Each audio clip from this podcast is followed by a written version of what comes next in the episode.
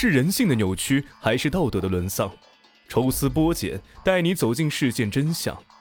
同样的案例，别样的精彩。欢迎收听《逢申大案纪实》。欢迎收听今天的大案纪实。我们接着上一集继续讲述。深夜的北京街头，人烟稀少，稀落的小雨让这个城市如同蒙上了一层神秘莫测的面纱。昏暗的路灯下。四个少年的影子被惨淡的灯光拉拽的有些变形，隐约透着一股邪气。这四个打扮入时的少年是一对双胞胎兄弟和他们的女朋友，他们在安静的街道上互相调笑着、推搡着，打发着他们百无聊赖的青春。苗大磊和苗小石是一对双胞胎，出生于一九八九年，父母都是下岗职工，家庭生活比较困难。如今却只能靠低保维持生活。可是这对双胞胎却不知道替父母分忧。初中毕业后，两个人分别考上了两所技术职业高中。当看到自己的朋友都没上学，不到两年，这兄弟俩别的没学到，就学会辍学了。父亲也给哥俩找了工作，两个人都不愿意去，就想闲着待着，没事小哥俩别跑到网吧消磨时间。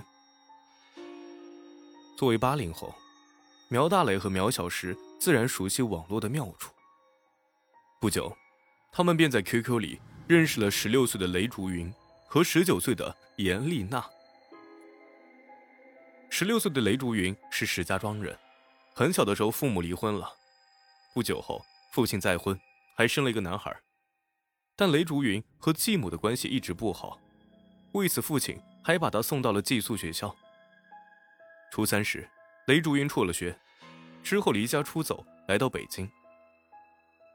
而十九岁的严丽娜，同苗家兄弟一样，也是土生土长的北京人，父母都没有工作，高中毕业之后呢，就当上了啃老族。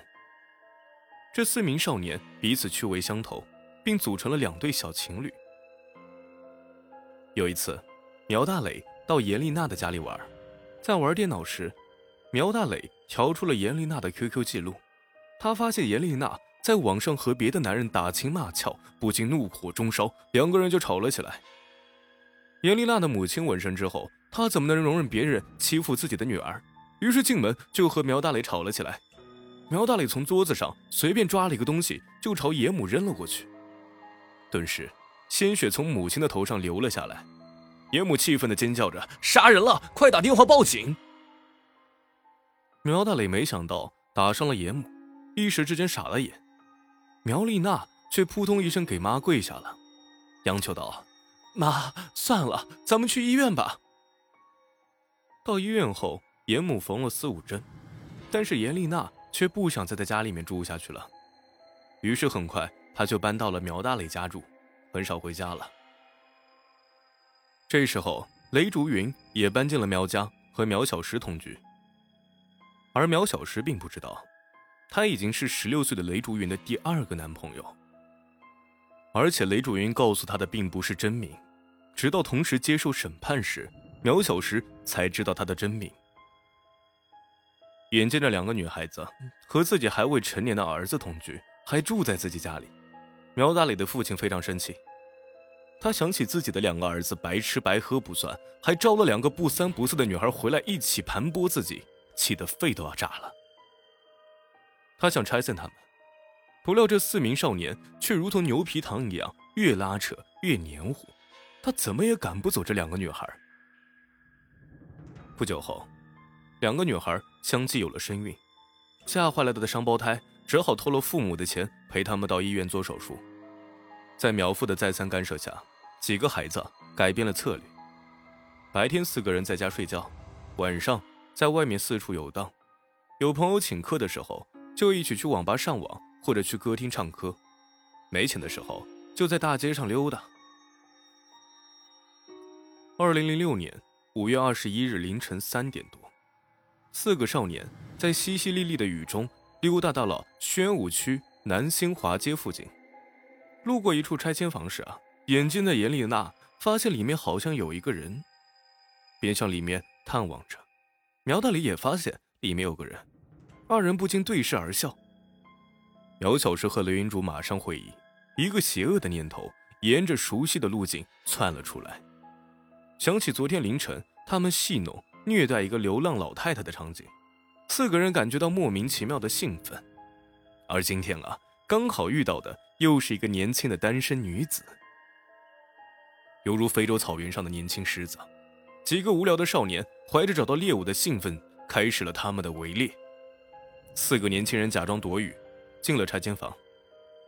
丁小燕见过来了两男两女，年纪都不大，以为是附近谁家的孩子，便没在意。严丽娜和雷雨竹云假装嬉笑着四处追赶，不断的碰撞丁小燕。丁小燕便避让到角落里面，但严丽娜却追了过去，撞了一下丁小燕，然后倒在了地上，嘴里连声“哎呦”叫着。苗大磊和苗小石马上冲过去，抓住丁小燕问：“你为什么要撞她？啊，没长眼啊！”丁小燕马上辩解道：“我没有撞她，是她自己跑过来摔倒的。”苗大磊抬手一个耳光打了过去，说：“啊，还他妈嘴硬，赔钱！”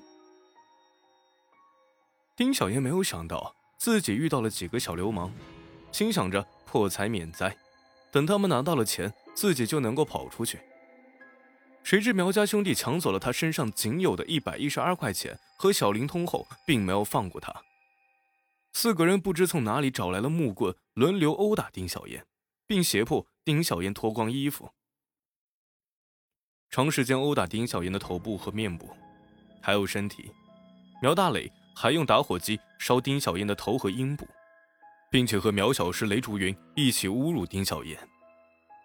丁小燕一直苦苦哀求这四个孩子住手，并说：“啊，我也有孩子，已经十四岁了，你们比他大不了多少，我应该和你们妈妈差不多大，你们能这样狠毒的对待自己的母亲吗？”可是四个少年根本没有听进丁小燕的话语。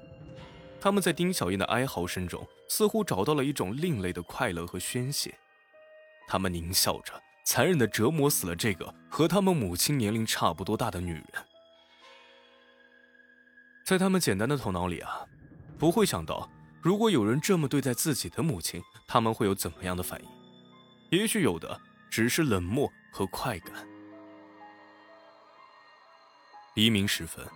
附近的很多居民都听到了丁小燕的惨叫，穿透了凄凉的夜空，划破了血色的清晨。就在丁小燕受伤害的近处，一位女士听见一声女子的尖叫声，声音特别大，听着非常惨，感觉像是挨打时发出的声音。